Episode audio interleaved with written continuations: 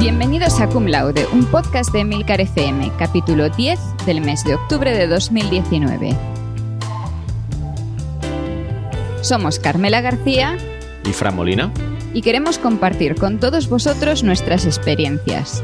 Cum Laude es un podcast mensual en el que hablaremos de la vida académica, lo bueno, lo malo y lo que nunca se cuenta.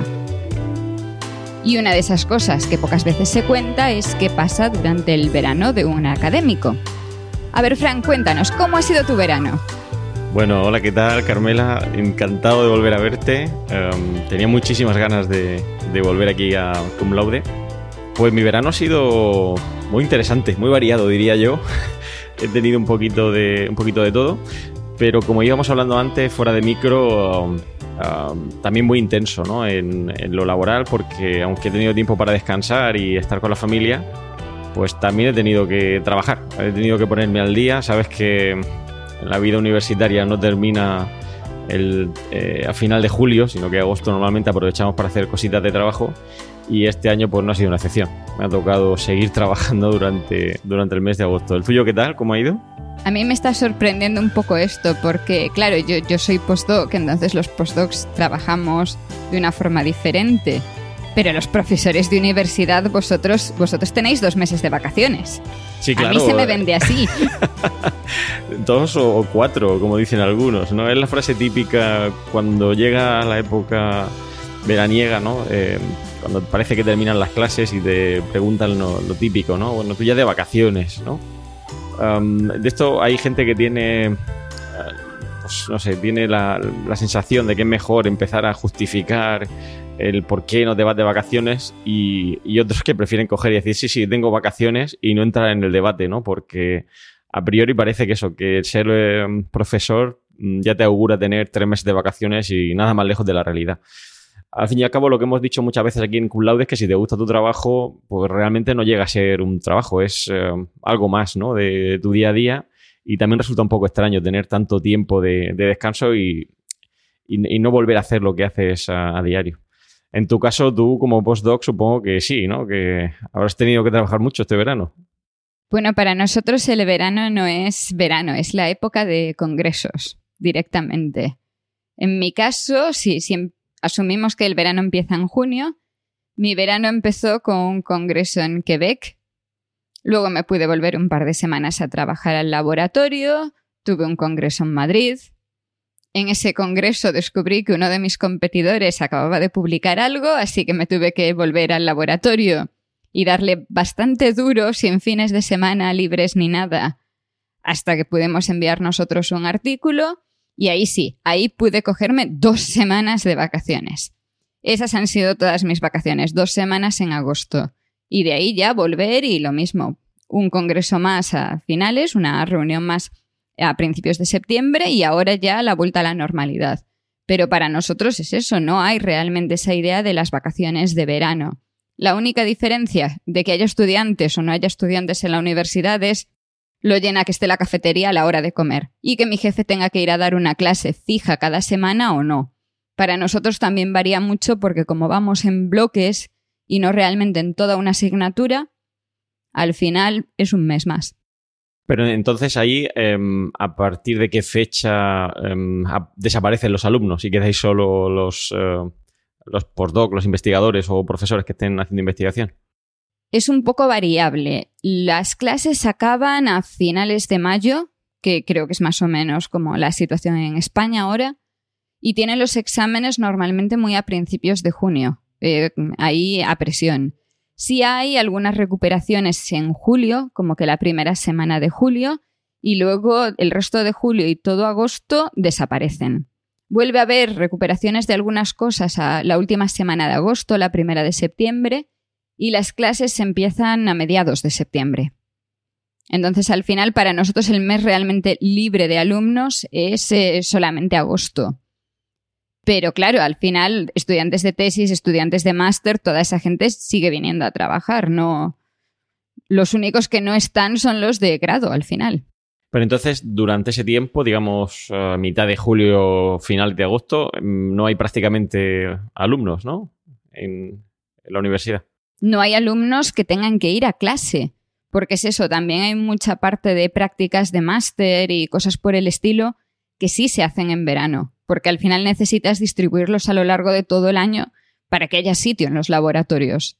Entonces la única diferencia es eso, que no tienes los alumnos de los tres años de grado, que es aquí, por los pasillos y eso, llenando la cafetería o las bibliotecas. Ves que hay una clara diferencia en la planta baja, que es la que compartimos con las aulas de las clases magistrales, pero luego una vez que empiezas a subir a la zona de laboratorios, el ambiente es el mismo que el resto del año. Eso es que me, choca bastante porque aquí en España sí que parece esto un desierto, ¿no? En, época veraniega, yo estuve en julio, fui a hacer una visita de, trabajo de investigación a, la Universidad Carlos III y bueno, eh, el panorama era similar al de Murcia, ¿no? La universidad estaba prácticamente vacía, o sea, no había, no había nadie allí dentro y, en Murcia corría lo mismo, ¿no? Allá final, mitad de julio, así, desaparecen, ¿no? ¿no? hay nadie por los pasillos, salvo profesores y demás. Da, un poco una sensación como de, yo siempre digo de tristeza, ¿no? Del bullicio del día a día que siempre da esa alegría de, estar en el puesto de trabajo y ver que hay movimiento a estar aquí un poquito solo. Sí que es verdad que se aprovecha más para trabajar, pero, pero da un poquito de cosa. Yo recuerdo cuando he estado en Delft, de la que hemos hablado aquí en Cum Laude ya, eh, he estado en dos ocasiones en verano, en total creo que son cuatro o cinco meses, y en verano sí que había bastante más vida, ¿no? De la que puede haber a lo mejor aquí en España. No sé si es porque, como bien dices, a lo mejor hay ese reparto, ¿no? De, alumnos de máster que aprovechan la época veraniega para hacer algún tipo de proyecto, pero sí que veía más, movimiento. No sé. Ah, también puede ser un tema de calor. Aquí en Murcia que hace mucho calor en verano. Bueno, te lo puedo comparar con, con mi época en la Universidad de Santiago. Sí es cierto que allí lo mismo, en la parte de experimentales había mucha gente que aprovechaba para hacer los proyectos en verano, incluso estudiantes de lo que en aquel momento era licenciatura, aprovechábamos el verano para eso, pero se veía mucho más vacío y en parte es por la duración de los grados, porque había muchos más alumnos de en aquel momento en licenciatura que alumnos de mm, doctorado o postdocs, que eran casi los raros, casi no había postdocs en ese momento. Mientras que para nosotros ahora, en, la universidad en la que estoy, los estudiantes de máster, de tesis y los postdocs son un número muy alto, comparado con el de estudiantes de carrera. Entonces al final no tienes esa impresión de que se ha ido el 90% de la facultad. Creo que esa es la diferencia entre España y el extranjero, que en España el número de estudiantes de la carrera pesa muchísimo más en el total de gente que tienes en una facultad. Sí, y luego está el hecho, bueno, no sé en tu caso, pero yo cuando he estado en el extranjero, ya sabes que aquí en Cum Laude nos gusta comparar lo que hemos vivido fuera y, la universidad en la que estamos ahora mismo, o el centro de investigación. yo sí que recuerdo haber visto cómo la gente no se tomaba las vacaciones tan seguidas, ¿no? Aquí parece que en España tenemos esa sensación de el mes de agosto, ¿no? O, los que tienen suerte pueden coger un poquito más. Mientras que en, otras universidades lo normal es pues irse a lo mejor al principio de verano una semana o semana y media con la familia, volver a trabajar y luego pues volver a coger otra, otro par de semanas para desconectar. Es decir, no hacerlo todo seguido. Esa sensación de estar mucho tiempo desconectado del puesto de trabajo, por lo menos en las universidades que yo he visitado en verano, no es algo muy común. Esa es una, una diferencia muy clara, porque yo lo que viví en España es que en muchos sitios se, cierran los edificios, ¿vale? Se cierra el aire acondicionado, eso empieza a ser un problema, ya, depende de dónde estés. Entonces, claro, como que te fuerzan a coger tus días de vacaciones durante el mes de agosto en el que ellos han cerrado todo. O incluso puedes no llegar a tener una cafetería abierta a la que ir a comer o a la que ir a tomarte un café. Entonces, eso sí te, lleva a esa situación de lo tradicional en España, que es que agosto es el mes de vacaciones y está todo cerrado.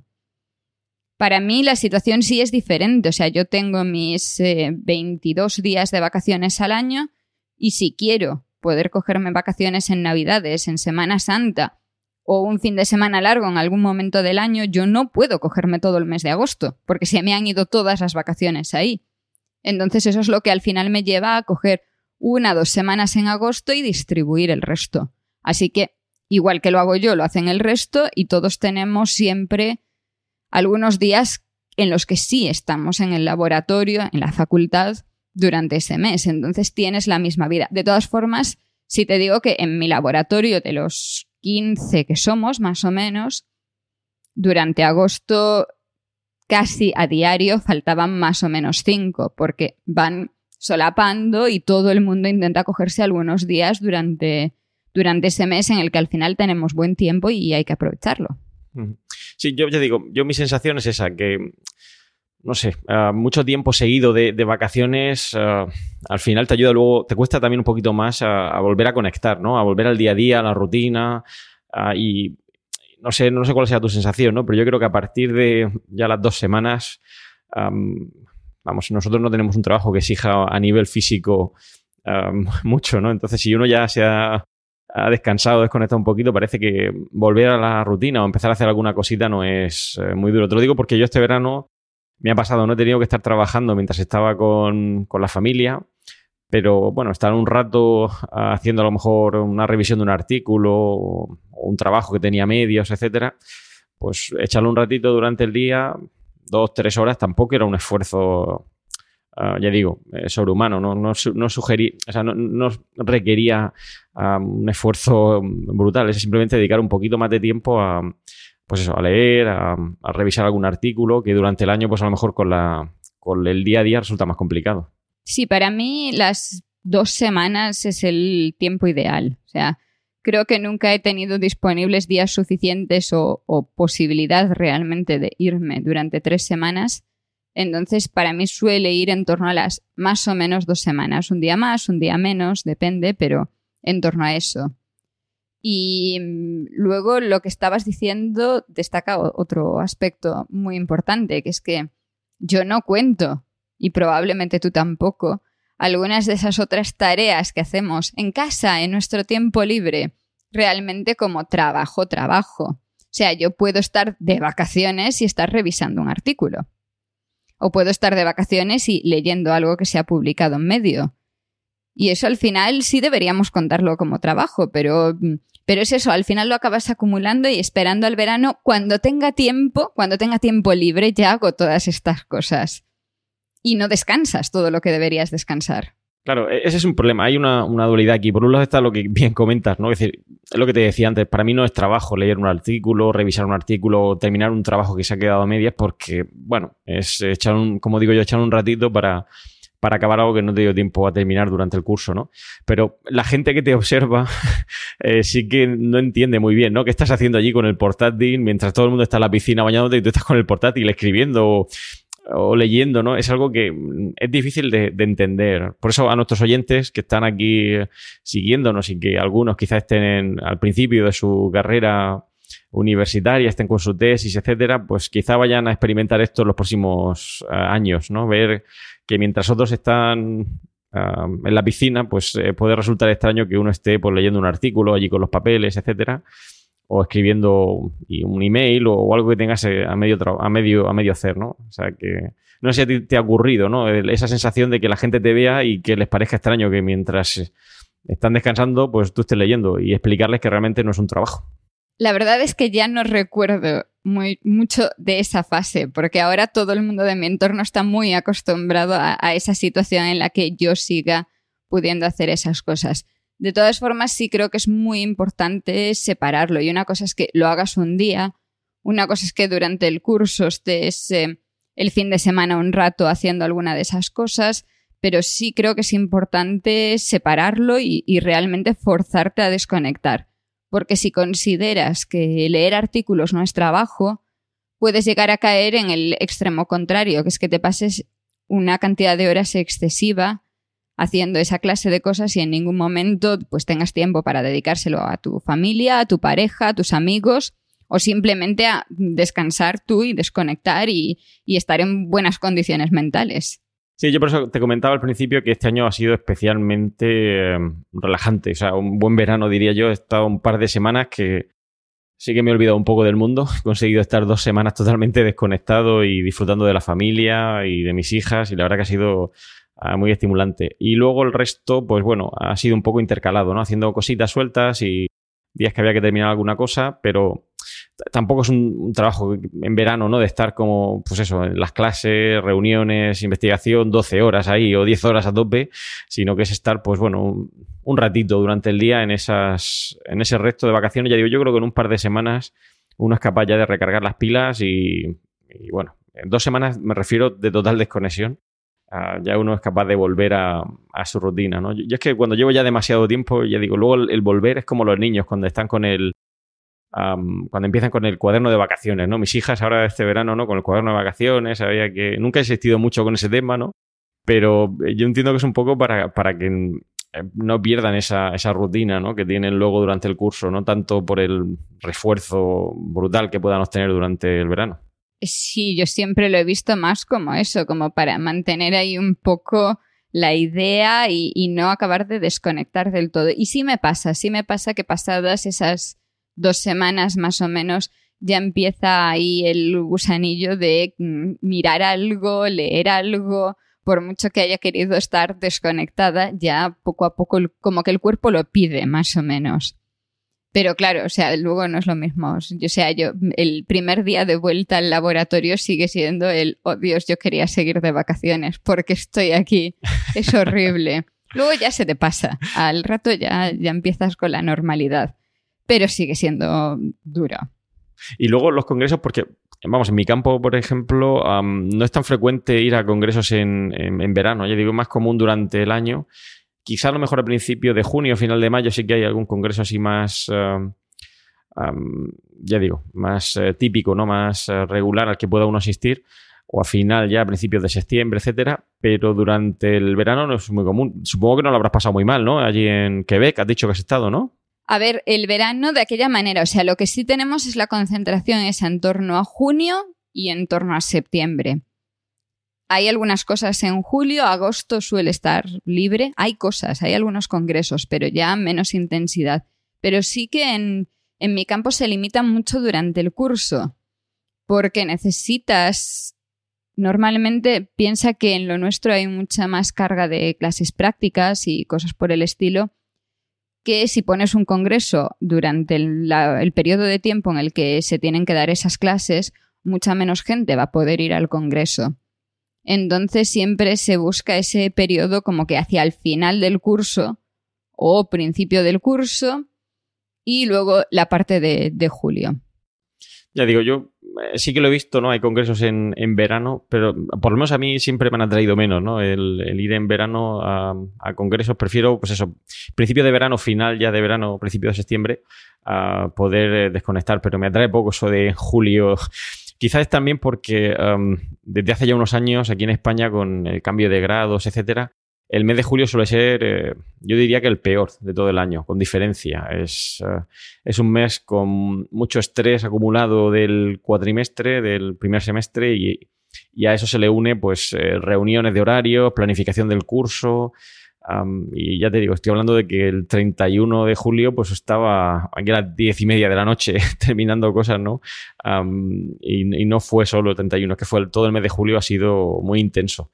Y parece que apetece menos incluso irse ya de, congreso en esa época porque lo que quieres es realmente desconectar durante esas dos semanas, ¿no? Estar con la familia y, disfrutarla, ¿no? No, desde luego para nosotros es eso, es que si, si lo pones en otra época no, no tienes, realmente no tienes los asistentes que, querrías a ese congreso.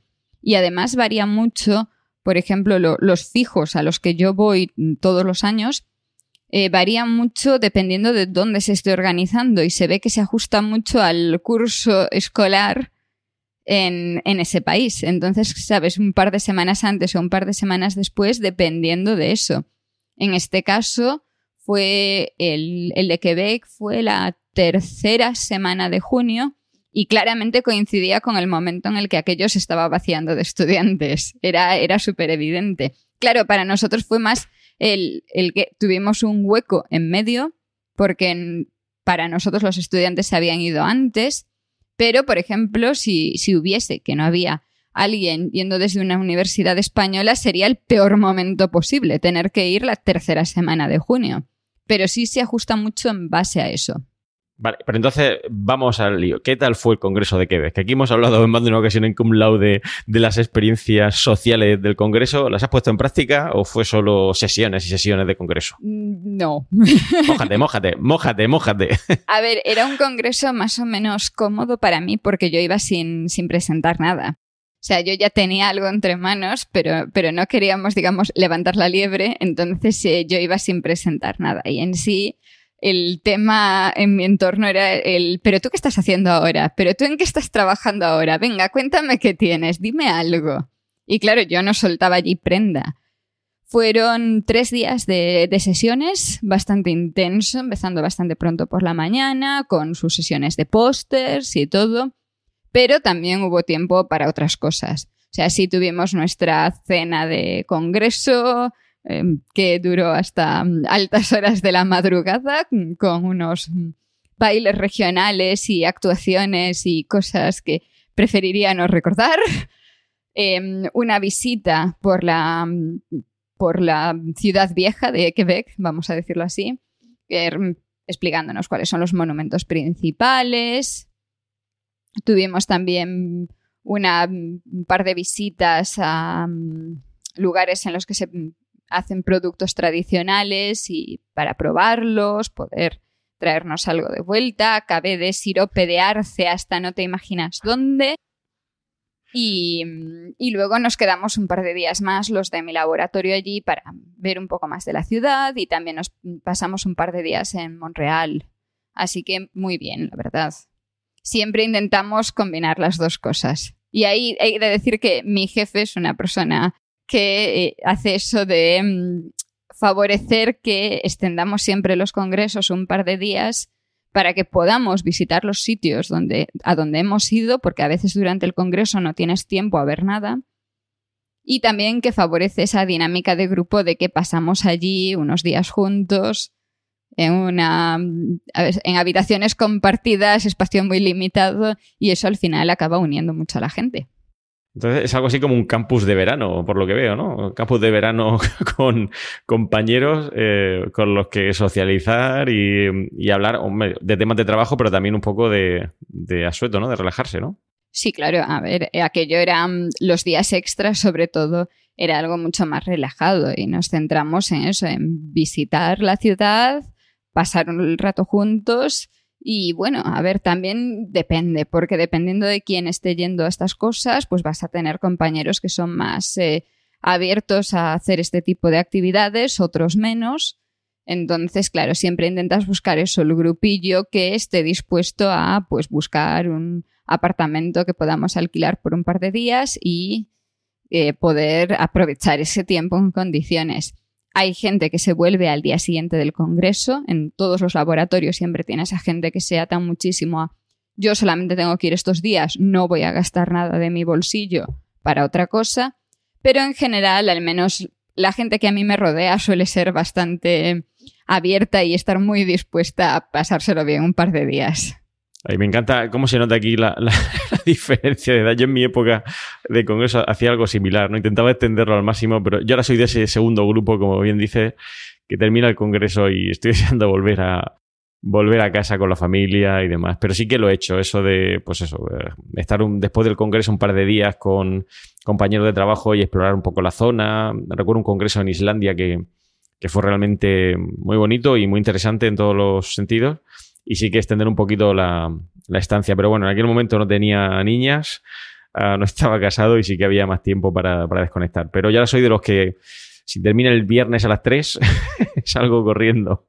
A ver, también depende, porque muchas veces, y lo sabes perfectamente, la hora a la que acaba el Congreso, cuando tienes la última sesión, te es imposible volverte en avión ese día y ya te está de alguna forma forzando a quedarte un día más. Entonces, yo sí hago mucho lo de intentar el día extra o el mediodía en el que pueda hacer algo más. Pero lo que tú dices de la edad no es cierto. Yo he de decir que entre mis compañeros de laboratorio, los más jóvenes, que no tienen nada que les obliga a volver a casa, son los más amargados en ese tema y los que enseguida pasan de todo, mientras que, por ejemplo, en este caso, la, digamos que la parte más... Em, adulta y con ya una vida más establecida del laboratorio éramos los que estábamos más dispuestos a ir. Como que realmente era más una, una vía de escape, ¿no? El tener esos días extra fuera del resto. Y mi jefe se suele apuntar a esto también. O sea, tampoco es que seamos gente del laboratorio sin él. Él es el primero que intenta apuntarse a los días extra, a ir por ahí y, aprovechar el viaje. Y luego la vuelta, ¿qué, tal cuando uno vuelve de vacaciones? la típica frase, ¿qué tal el verano? ¿Tenéis esa sensación de, o, esas reuniones para poneros al día, igual que en cualquier puesto de trabajo, ¿no? Para contar qué es lo que habéis hecho o no? Sí, cada vez que una persona vuelve de vacaciones, esa mañana suele haber una pausa para el café más larga de lo habitual que se aprovecha para que mm, cuentes pues a dónde has ido, qué has hecho, si has ido a un concierto, si has estado visitando a la familia, enseñes fotos, aunque normalmente las fotos ya las has ido enseñando durante tus vacaciones, porque ahí tenemos nuestro grupo en el que compartimos de todo. Pero sí, sí hay, y además, claro, como no tenemos un día de vuelta de vacaciones de todos, sino que es más ese goteo, pues sí se va intercalando. Y, pero sí nos lo contamos, sí hay esa parte social. Bueno, pues ha sido, ya digo, ah, por lo que veo, un verano bastante completo para ti. Ah, yo en mi caso ya te digo, ha sido ah, sobre todo para estar con la familia, ¿no? Para disfrutarla. No, ha habido congresos eh, de por medio, salvo pues eso, la visita de trabajo de un par de días a la Carlos III, Madrid. Pero la verdad que ha sido un verano distinto. Yo recuerdo, em, estoy oyéndote, ¿no? Y me recuerdo un poquito, tengo reminiscencias de cuando era más joven y, sí que tenía esa, esa, sensación ¿no? de llegar el verano e ir arriba y abajo. Pero bueno, um, al final las épocas van cambiando, ¿no? Y, bueno, eh, la situación familiar también cambia. Pero la verdad que he bastante. Ha sido un verano, como comentaba antes, fuera de micro. He recogido, he cogido mucha energía y eh, vengo con ganas de darlo todo este año, este curso académico. Eh, me ha servido este verano para recargar pilas. Vengo con fuerza. Entonces tú has estado todo el tiempo en Murcia, ¿no? ¿Has eh, ido de vacaciones a algún sitio así más exótico o algo? Sí. No, no, la verdad que ha sido un verano muy tranquilo, ya digo, aquí en Murcia, eh, con la familia, playa, piscina.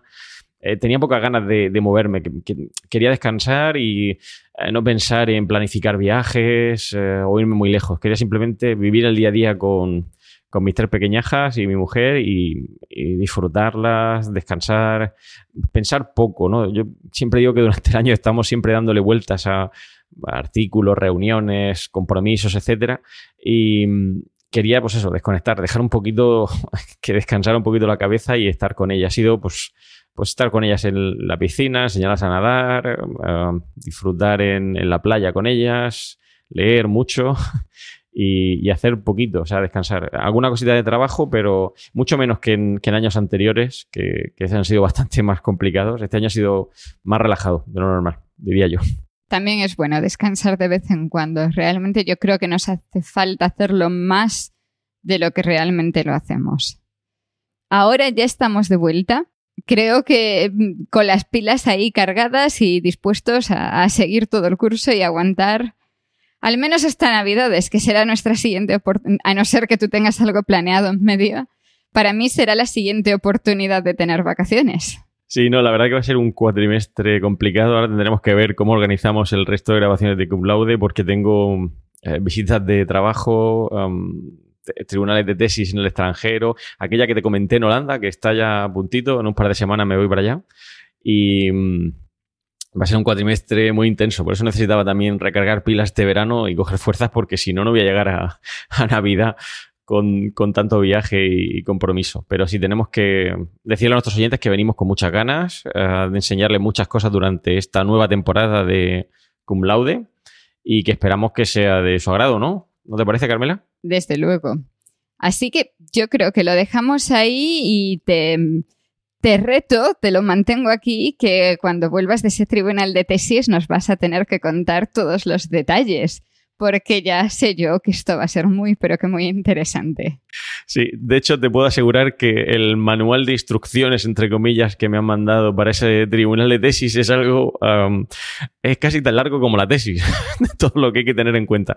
Aparte de que hay cosas que se dicen en holandés y mi holandés es eh, cero, o sea que va a ser una experiencia yo creo que mm, muy enriquecedora en todos los sentidos Ah, sé que tú conoces un poquito ese, proceso. Ah, para mí es totalmente novedoso. Em, en Inglaterra sí que he estado en más de una ocasión y en otros países se parece un poquito más al nuestro, pero este ya me han dicho que es todo un show.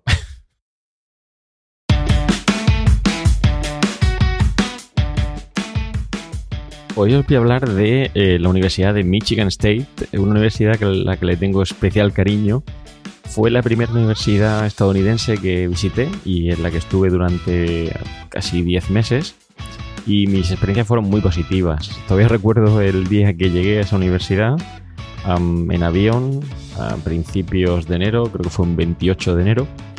Y bueno, fue un viaje un poquito complicado desde España, con escala en Madrid, Detroit y luego en Lansing. Lansing es eh, la capital del estado de Michigan y se encuentra pues eh, muy cerquita de lo que sería East Lansing, que sería algo así como un barrio cercano a Lansing. Recuerdo que el 28 de enero, pues muy frío, llegué casi de madrugada, con casi 25 grados bajo cero, muy tarde cogí un taxi al hotel y bueno, a la mañana siguiente me desperté y descubrí pues un campus que eh, disfrutaría durante casi esos 10 meses y fue realmente muy enriquecedor en todos los sentidos. Mis primeras eh, impresiones del campus es que estaba todo nevado, ¿no? Había mucha nieve, un temporal muy importante de nieve estaba azotando Islandia en aquel momento y era complicado moverse. Por lo tanto, mis primeros días en el campus de, de la Michigan State fueron un poquito complicados. Es una universidad que fue fundada en 1855 y de hecho es eh, la octava universidad más grande en Estados Unidos. O sea que es una universidad de un tamaño bastante considerable, con más de 50.000 estudiantes y más de 2.500 eh, profesores. Como decía, se encuentra muy cerquita de la capital del estado de, eh, de Michigan, de Lansing.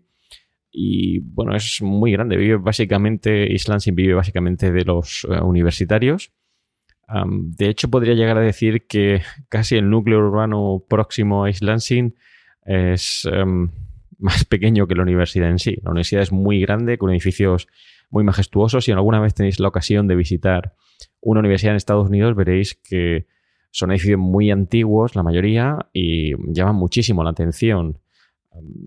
están normalmente pues, eh, rodeados de mucha vegetación, con grandes avenidas.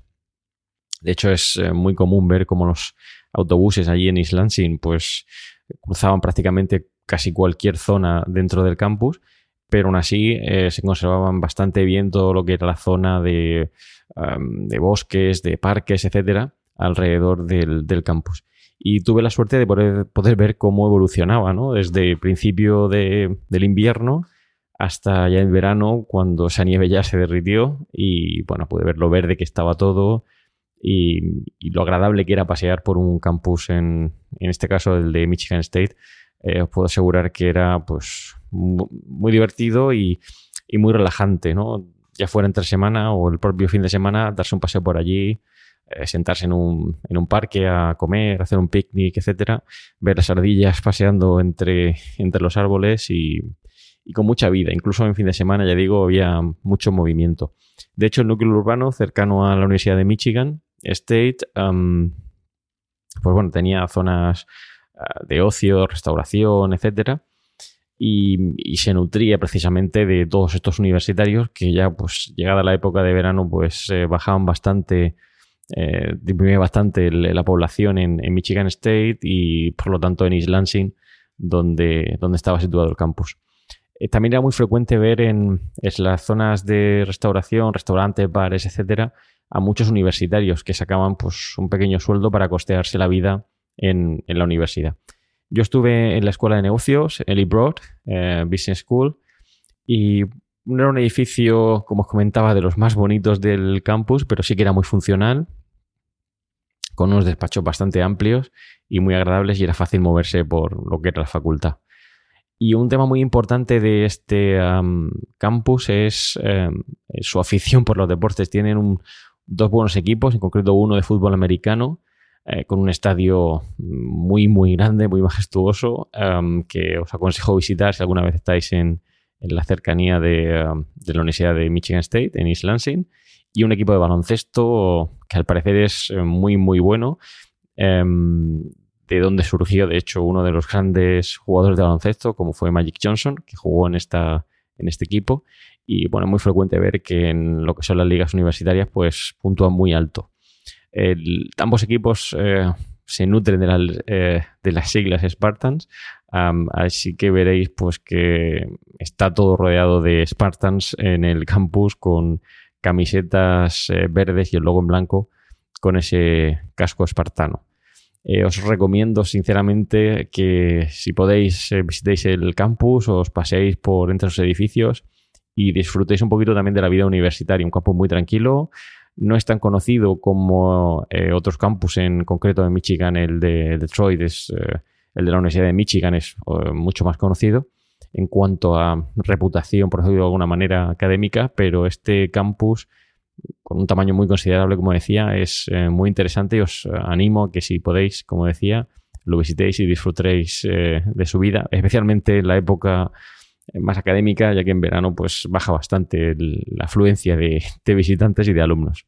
Bueno, espero que os haya gustado y próximamente volveremos aquí en Cum Laude a hablar de otro campus que los dos podcasters hemos visitado o hemos pasado cerquita.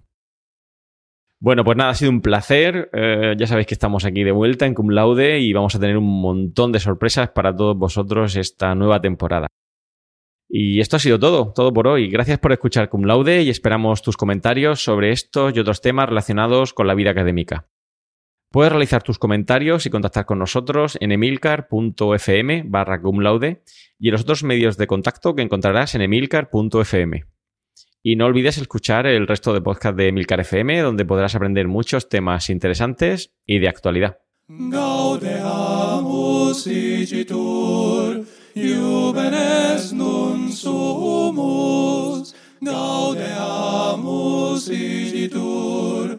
Juvenes nun sumus, pos iucundam juventutem, post molestam senectutem, nos avevitumus, nos avevitumus.